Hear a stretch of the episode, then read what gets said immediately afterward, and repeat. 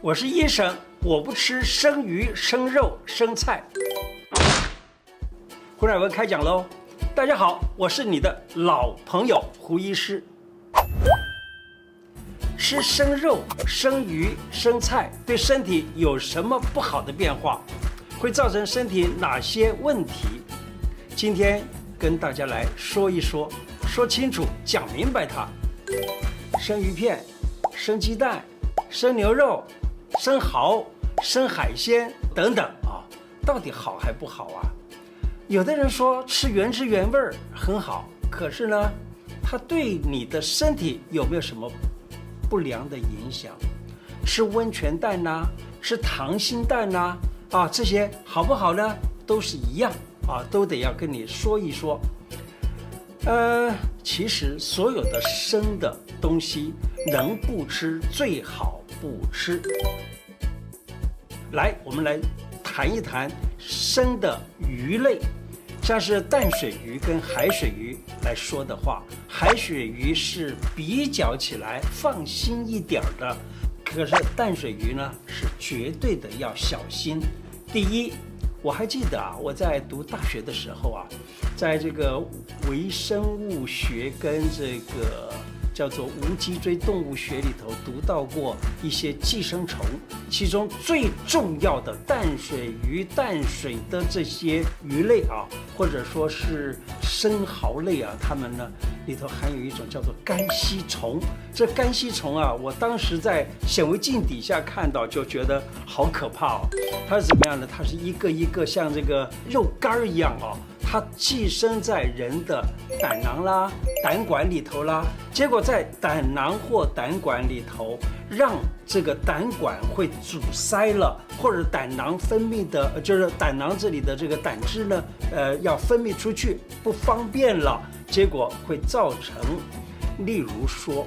黄疸呐、等等的，以及呢，它也寄生在肝里头，就造成了肝肿大啦、淋巴肿大呀，还有就是甚至于，呃，大便都会觉得是白色的出现了。你想想看，这多么的可怕！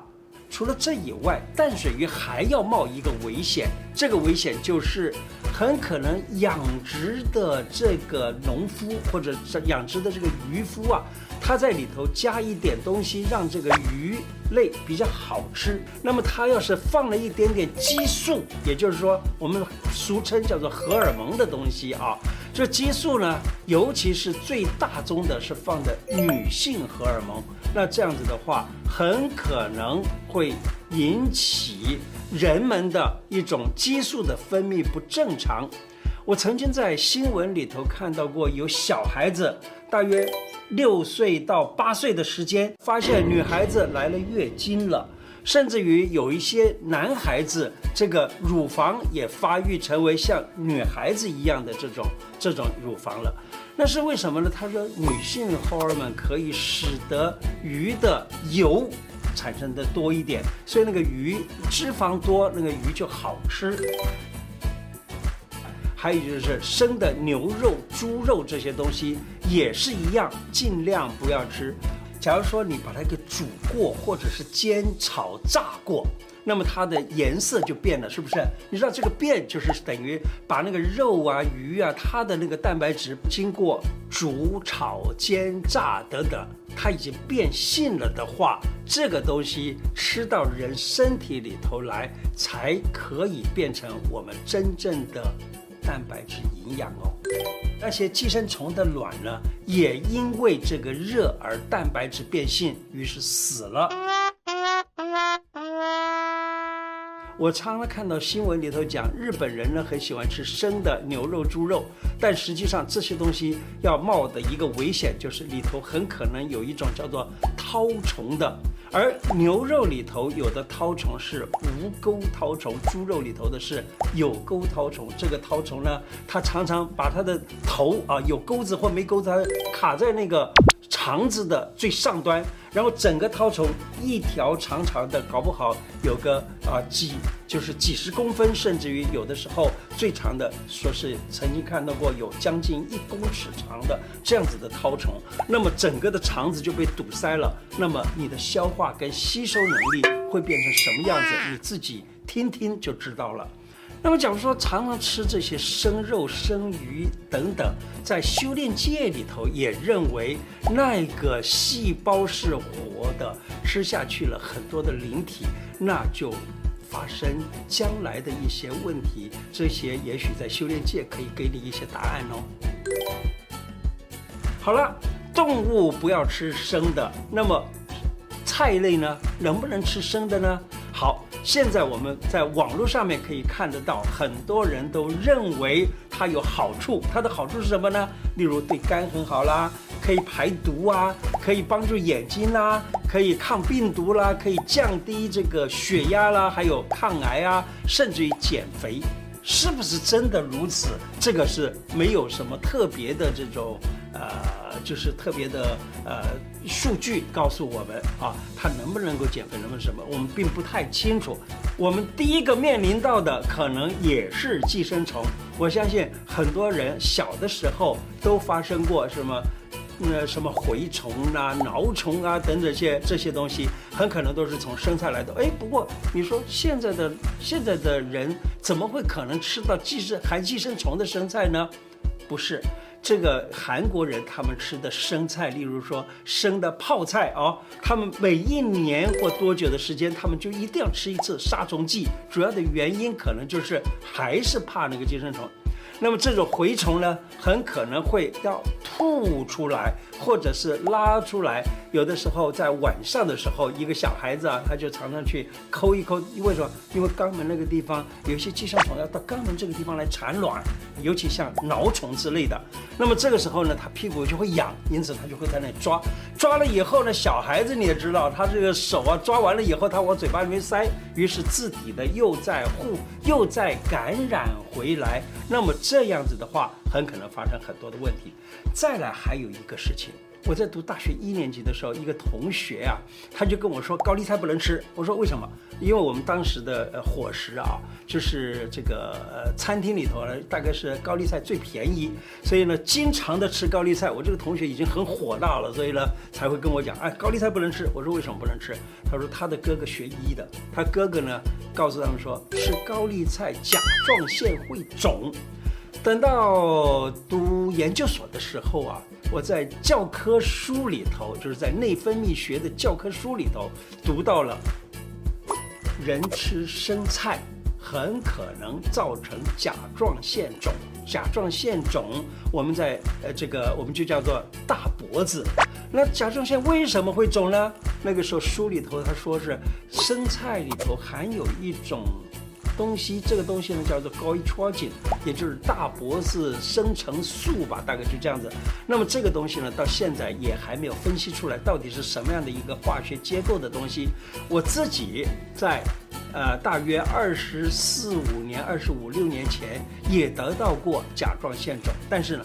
我因为是当医生的，我有这个警觉。我一看到甲状腺肿了，又看到了好甲状腺肿的时候的症状。甲状腺肿的症状，第一，心脏啊、会心悸；第二，讲话会快；第三，所有的这个代谢发生了问题了；再来，手会发抖了。我发现到这些现象，于是呢，赶紧开点中药，吃完了以后，那么这个甲状腺立刻就好了。可是大部分的病人他没有这方面的尝试，他怎么样呢？甲状腺肿已经肿了半年了、一年了，他才发现到，哎呦，甲状腺肿了。那这个时候才来找医生。我告诉你，已经是慢了太多，几乎很难治了。有的时候要花个半年、一年、两年、三年，都不一定完全治好。那么，假如说你真的吃了生菜、生肉，有了寄生虫，请问你该怎么办呢？好，吃了生菜、生肉，有了寄生虫，你知道吗？中医有一个药方子叫做乌梅丸，乌梅丸里头呢，就是有乌梅呀、啊，有黄连啦、有干姜啦、等等，又苦又酸又辣等等这些状况。那么，假如说你现在吃的这个生菜生肉得了寄生虫，那么我们现在先建议你到中药房去买一点乌梅。然后呢，把那个煮煮了汤先喝下去再说。假如说能够打出来虫子，那当然最好。不能，赶紧找医生把这个问题解决才行啊。那么不能吃生的。那么我要问，假如说把生菜或者生的果呃水果等等，你把这个打成果汁来吃，好还不好？很多人都认为很好，为什么？不是现在很多人都在提醒，都在提倡说要吃多一点水果吗？一天五蔬果，五种不同的颜色的水果，不同颜色的蔬菜。可是呢，我在想啊，假如说你用牙齿咬的时候，你的牙齿会酸，你的肌肉也会酸，这个时候你就会停下来了。可是，当你打成果汁的话，很可能会发生一个问题，就是吃得太多。本来你一天吃一颗苹果到两颗苹果，你就不能再吃更多了。可是呢，你要是打成果汁，很可能一次就吃得太多，造成了大的问题。还有就是，有的人呢，甚至像小孩子啊，太小了，他说咬不动，咬不动了，就把那个剪成很碎的，或者打成果汁这样子来吃小孩子吃。这样小孩子永远没有训练到他的这个牙牙齿这附近的肌肉的话，那么将来他的牙齿也会不那么好用。还有就是吃金的汤到底好还不好呢？其实我倒是要想告诉大家说，你的营养不一定是别人的营养，也许是他的毒药。所以呢，我曾经见到过有这样子的病人，就是每天早上起来就喝一碗金利汤或喝一碗这个所谓的生果菜汁，结果呢，造成了后来肾脏衰竭，以至于后来要洗肾。那么这是非常痛苦的事情。好了，现在呢，我想，大部分的人都认为生食绝对的是不错，不错。但是呢，我现在还是告诉大家，生食要冒的危险包括了寄生虫，包括了甲状腺肿，包括了很多很多的问题，甚至于肾衰竭。那么在不知道的情况，反而害了自己。所以我建议尽量不吃生食。今天的内容说到这个地方，假如喜欢我的节目，记得按订阅，并且加小铃铛哦。谢谢，拜拜。